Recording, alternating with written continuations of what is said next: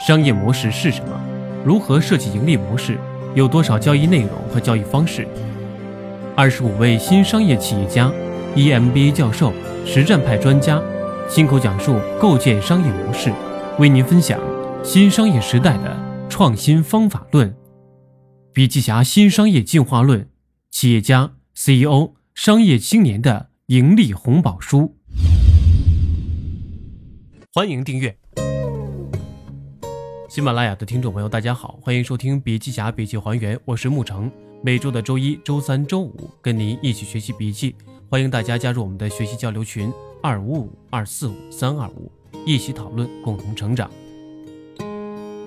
当下，CEO 面临哪些痛点？CEO 怎样与企业共同快速成长？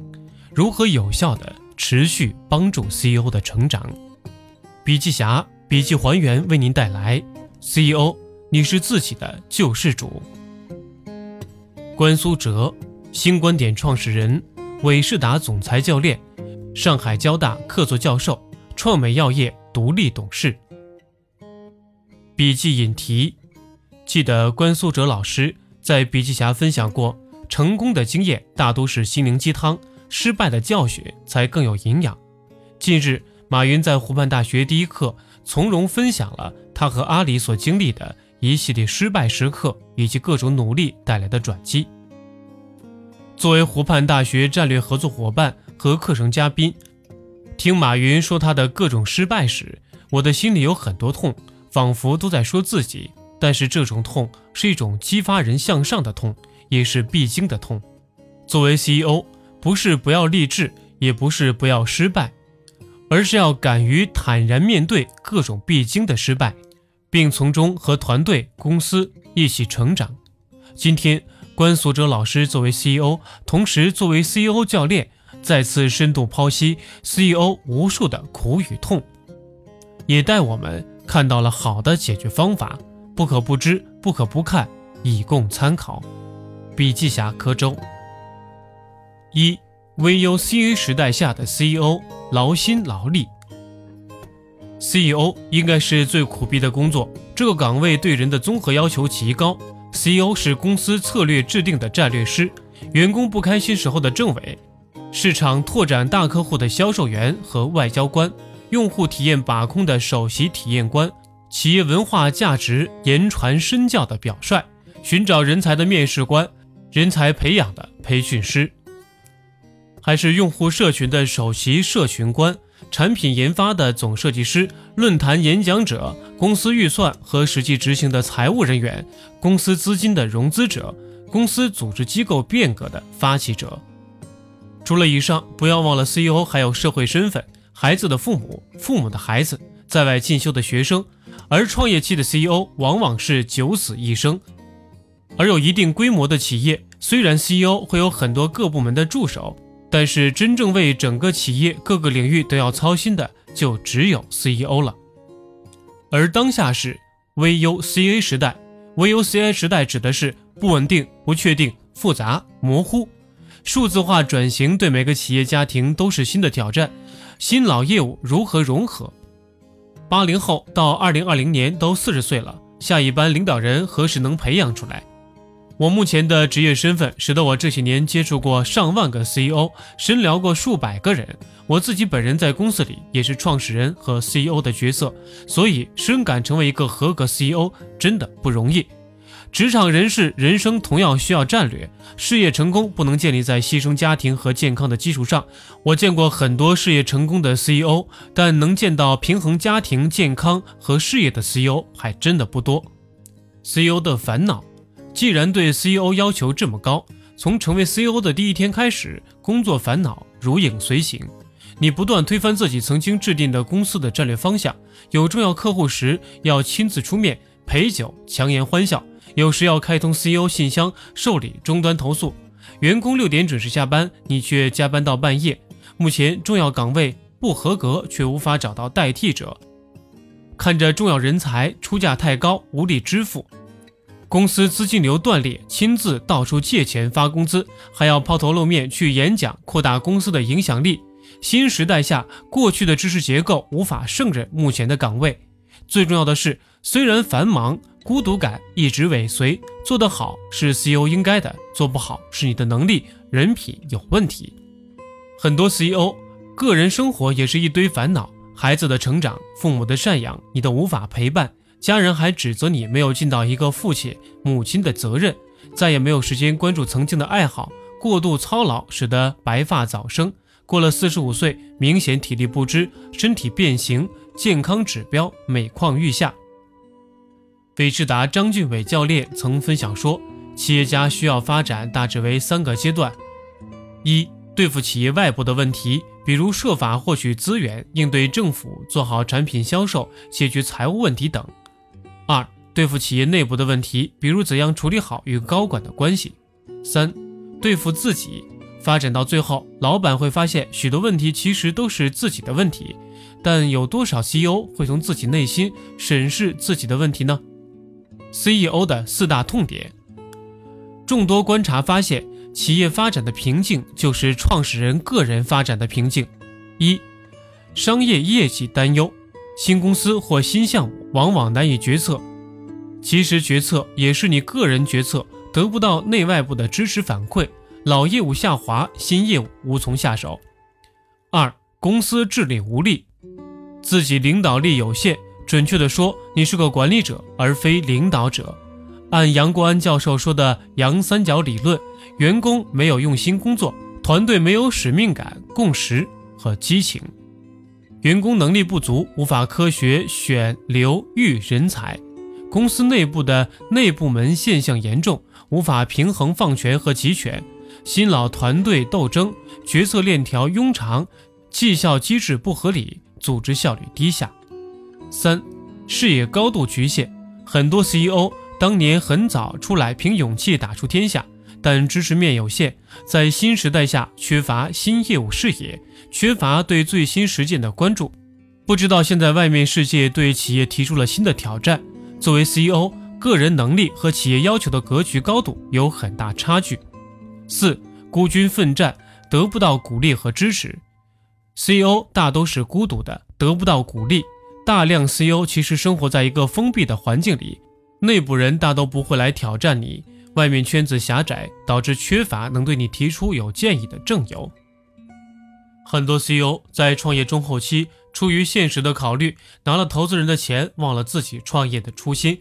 还有很多 CEO 有想法，但缺乏行业必须落地的资源，结果无法实施想法。我的工作让我有机会看到很多企业家面临烦恼时的反应。既然在企业内部很难找到上述问题的解决方法，所以很多 CEO 从外部谋求支持。有很多组织把 CEO 聚拢在一起，我也参加过很多，但总有些遗憾。抓商机、抓人脉的需求远远超过彼此的支持、抱团的温度。一，有的 CEO 积极参加高校和商学院的各种总裁班，但这些班的师资质量参差不齐。二，有的加入一些会员制的 CEO 俱乐部，期待找到归属感以及做生意的资源，但有些俱乐部你会发现，大家是来获取的，而非付出的，吃饭喝酒成了主旋律。三。不少 CEO 参加各行各业的论坛或跨年演讲，沉浸在演讲者的激励鸡汤话语后，有激动，但行动上无从下手。四，有的加入创业组织，跑戈壁激发斗志，但发现斗志和优化商业成就无必然关系。五，有的投身到各种海内外游学的项目中，期待从标杆企业中获得攻略。却发现一些参访企业代表发言公关说辞成分多了些。六，有些 CEO 报名 EMBA 系统提升自己，但往往一些学习内容是知识而非智慧大事。七，有的 CEO 聘请知名的咨询公司来企业把脉，或请专家来企业做内训，却发现只是一个点而非系统化的解决方案，这难道是解决之道吗？CEO，你是企业的问题症结。作为 CEO 的一员，对 CEO 的困惑感同身受。我对 CEO 的一些行为特征有以下的思考：为什么 CEO 在外想了解的都是能立竿见影解决自己企业困惑的不治本的方法？对循序渐进的客观的做法却没有耐心学习。为什么很多智商不低的 CEO 容易受外面类似精神鸦片的传销类信息的蛊惑？为什么 CEO 上台的 PPT 都是谈自己的成功，而没有一张来谈自己的困惑和曾经犯过的错误？为什么不愿敞开心扉分享自己的失败和错误？为什么 CEO 往往逞强而不习惯示弱？为什么同一件事，有的 CEO 可以成功，换个人就不成功？个人特征和领导力对企业成功有多大的影响？为什么一方面 CEO 想知道大家的建议，另一方面却习惯自以为是，听到和自己意见不一样的观点就生气恼怒？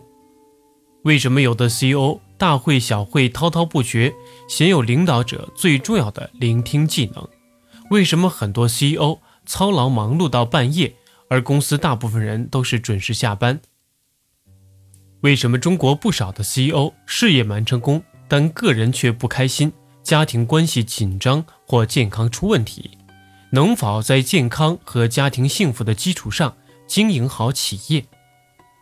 为什么中国的一些 CEO 组织成员很多是自利的心态去获取，而非利他付出？我经营了多年。现在辅导 CEO 的数字化转型，到底我们和 CEO 应该是什么关系？老师、师傅、专家、顾问还是教练？哪个角色更能有效地帮助这些企业家？这些角色到底有什么区别？带着这些质疑，我年初决定参加伟仕达私董会，学习成为总裁教练，目的是看看全球最大的 CEO 发展机构六十年的经验。可以帮助 CEO 什么？而目前其他机构难以帮到的地方到底是哪里？二零一七年年初，我有幸去美国佛罗里达参加伟仕达全球大会，随后参加了伟仕达零零一小组的广州讨论会。两次旅行激发我去思考这些问题：工作和生活能否平衡？这次去美国培训，我专门请了 lunch，伟世达全球公认的。跨文化最佳实践教练，二零一五年被评为美国硅谷最受欢迎的教练，在全球四十六个国家有超过三十年的培训及顾问经验。韦仕达斯董会是否会提升生活品质？他说能，但不是马上。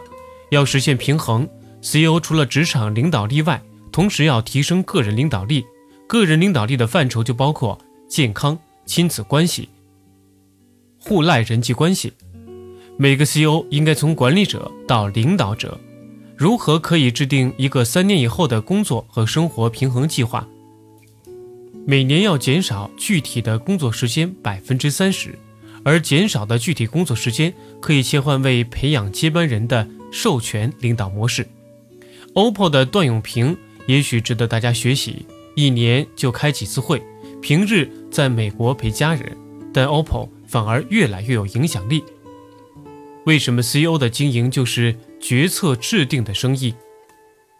这一次和伟仕达全球 CEO 短暂交流，CEO 格局和其他员工不同，基本都是做形式的事，而非市场的事。很多形式层面是未知的，需要 CEO 来决策。领导人和管理者的区别是，领导人做对的事，而管理者则把事情做对。CEO 必须早日完成从管理者到领导者的升级。一个真正能帮助 CEO 的组织，应该为 CEO 带来什么价值？一个好的组织不仅是吃饭喝酒、学习知识和技能，更应该全面地帮助 CEO 的个人成长和企业经营。至此，美国大会韦仕达重点分享了为会员提供四大完整价值。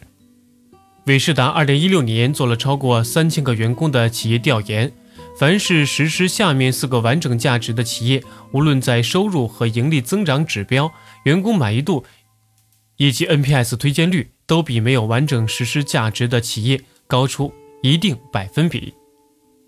去美国印象最深的是韦仕达对会员的四个价值：优化生意，帮助我们最大化商业成绩；增强领导力。帮助我们个人和职业成长，学习资源给予我们信息和专家洞察，文化社区和志趣相投的领导人互动，站在先后次序的维度，每个创始人加入一个组织，往往初心就是提升自己公司的商业表现，但发现提升商业表现要先提升领导力，而领导力的提升需要创始人不断的学习，提升视野高度。而视野高度提升最快有效的方法，就是经常和一群志趣相投的创始人互相交流。这四个价值中，除了优化生意是关于针对公司的，其他三个价值都是针对创始人个人成长而言。如何有效地帮助 CEO 持续成长？很多 CEO 在中国缺乏贴身教练持续帮助成长。美国总统都有自己的白宫医生。白宫医生的职责就是为美国总统提供医疗服务，并确保他的身体健康，从而让总统有效的是国家领导人之责。白宫医生专业出众，素质全面，不仅能诊断各种疾病，而且具备良好的沟通协调能力。根据总统病情召集其他医生会诊。中国的 CEO 往往到处找专家，身边缺乏一个固定的教练，导致病急乱投医。这次去美国培训，明白了一位教练的重要性。每个教练除了私董会召集的很多 CEO 一起研讨，还为每个会员提供长期一对一的咨询辅导。首先理清 CEO 的职业和个人目标，然后提供四大价值服务。在传递价值时，并非像外面专家一样，只是提供一次性的服务，而是以结果为导向，强调长期跟踪服务，采用评估。执行、回顾、循环模式和 CEO 不间断持续沟通。一个真正互相帮助、不孤独奋战的人际网络应该是怎么样的？什么是一个健康的人际支持网络？看了国内几个代表性的组织，印象中很多会收取会员费，大都是请名人担任名誉会长，每年搞几次会员大会，大会上邀请名人出席演讲。然后晚宴和赞助商，公众号发一些热点文章，各地搞分会，好像没有太深刻的印象。我自己几年前也搞过这样的组织，半年时间接近千人参加，每年参加七八次以上的公开课和论坛。二零一五年也每月邀请两个互联网专家来微信群分享经验，但总觉得什么地方出了问题。这次去美国看到伟仕达的做法，这里。分享给大家，伟仕达是全球最领先的 CEO 发展机构，在十九个国家设有分支机构，教练人数超过一千人，企业家会员人数超过两万三千名，每年解决商业案例两万四千八百二十一个。伟仕达成员公司产生近三千亿美元的年收入。做人际网络，首先要明确的目的。伟仕达的目的是让 CEO 聚焦在一起，来帮助到个人、各个企业和各自的社区，强调个人和职场之旅的共同奋斗打拼和一起迎接复杂的挑战。为此，伟世达搭建了全球化的网络支持系统，每个会员凭账号密码和全球相关领域的其他会员沟通。会员按照行业分为制造、建筑、贸易、批发、零售。技术、市场和媒体、健康、高尔夫、个人理财管理、女性领导力、旅游和食品等十五个人际网络，从职场和生活品质两个领域为 CEO 提供互通有无的机会。同时，伟仕达总部成立会员支持中心，帮助教练为会员更好的服务。支持中心由专家、社区人际网络、在线资源、研究报告、论坛活动。内容工具和健康基金等多样化形式组成。为什么聆听而不是批判是区分领导者和管理者的一个重要标准？三月初，我以观察员的身份参加了中国伟仕达零零一小组的两天的私董会。零零一组，中国第一个私董会小组，已经七年了。组员有真功夫，世联行、东煤交易中心。金轮股份、德邦物流、富基融通、晨光文具、礼物说、同道大叔、易迅等十个企业创始人，成员从五零后到九零后。零零一组教练正是被誉为中国私董会教练第一人的张俊伟。两天，我本人最大的收获是意识到自己做一个聆听者的重要性。这次我经历了伟仕达私董会一个企业把脉的完整流程：陈述、提问、分析、建议。一天整个活动下来，感悟到没有聆听的技能，就不能发现背后的问题，甚至不能清晰界定问题。平日我们在其他场合，大家都是急于给自己的建议，在这里是精思环节，才允许大家对东道主品牌提建议。平日里，每个 CEO 在自己的公司都是滔滔不绝的太上皇，自以为是，没有下属敢打断你。这里教练和其他成员会阻止你。我平日见了很多企业家，而零零一小组这批企业家都是行业标杆企业代表，但聆听技能和涵养。是不多见的。同时，每个发言人的时间是有限的。